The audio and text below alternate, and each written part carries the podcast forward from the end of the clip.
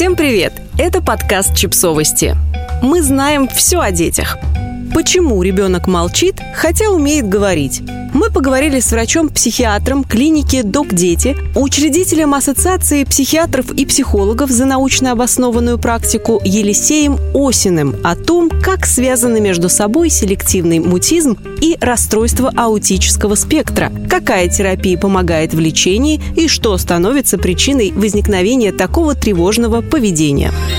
Селективный мутизм – это одна из форм расстройств аутистического спектра раз или это отдельное, никак не связанное с аутизмом расстройство? Есть два ответа на этот вопрос. Первый ответ – раз и селективный мутизм – это принципиально разные расстройства. Раз – это один из видов нарушения развития, то есть ситуация, когда у человека заметно медленнее формируются умения, в частности социальные и коммуникативные. Селективный мутизм – это не нарушение развития. Наоборот, принципиальная способность использовать язык, вступать в контакты у детей, подростков и взрослых с селективным мутизмом не нарушена. Их проблема заключается в том, что в некоторых ситуациях, и это могут быть очень разные ситуации, например, школьные ситуации, ситуации общения со взрослыми или наоборот ситуации общения с детьми, ситуации общения с одним из родителей, они не могут использовать речь из-за собственного беспокойства и тревоги. Напряжение и тревога сковывает их. И они не говорят, хотя в принципе на это способны. По сути, это два разных расстройства, у которых два разных механизма возникновения. При одном тебе сложно учиться, формировать умения, при другом расстройстве умение у тебя есть, только пользоваться ими в некоторых определенных ситуациях тебе оказывается сложнее. Из-за чего возникает селективный мутизм? Это реакция на какое-то травмирующее событие или на определенное поведение родителей? Есть ли на этот счет сейчас какой-то консенсус? Да, консенсус здесь примерно такой же, как и во взгляде на возникновение всех других расстройств, связанных с тревогой. В формировании селективного мутизма играют роль, среди прочего, генетические факторы, генетическая предрасположенность. Мы видим, что тревожные расстройства чаще встречаются у людей, у которых есть родственники с тревожными расстройствами. Во-вторых, роль играют особенности мышления, при которых человек перерабатывает какие-то ситуации как более тревожные, хотя на самом деле они такими не являются.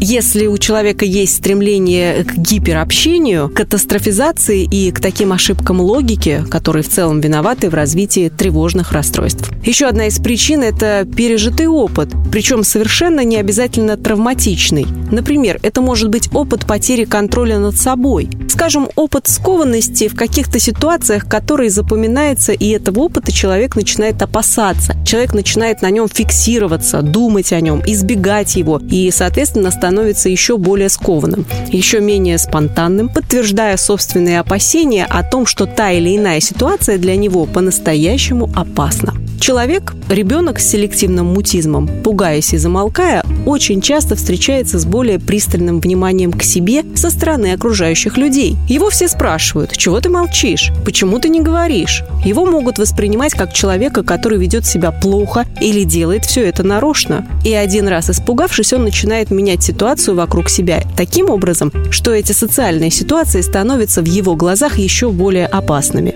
Грубо говоря, ребенок, замолчав, замечает внимание других людей к себе, получает сигнал «Ага, я не зря замолчал» и попадает в замкнутый цикл тревоги.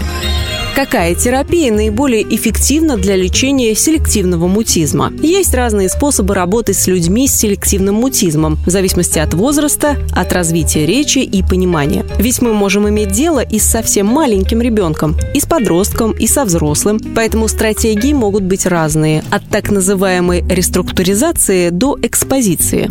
Например, могут проводить такие специальные эксперименты, при которых к ребенку, у которого селективный мутизм и который находится в этот момент с родителем или с учителем, при котором симптомов селективного мутизма не возникает, потихоньку, спокойно, медленно подходит тот человек, при котором эти симптомы возникают. Какой-то незнакомый, скажем, психотерапевт или психолог. И из-за того, что его очень медленно помещают в эти ситуации, медленно сталкивают с этой напрягающей его ситуацией, вероятность того, что симптомы мутизма будут возникать, становится меньше. На протяжении всего периода погружения, экспозиции к тревожащей ситуации ребенку оказывается положительное внимание. Его хвалят, поощряют и помогают ему получить спокойный, безопасный опыт.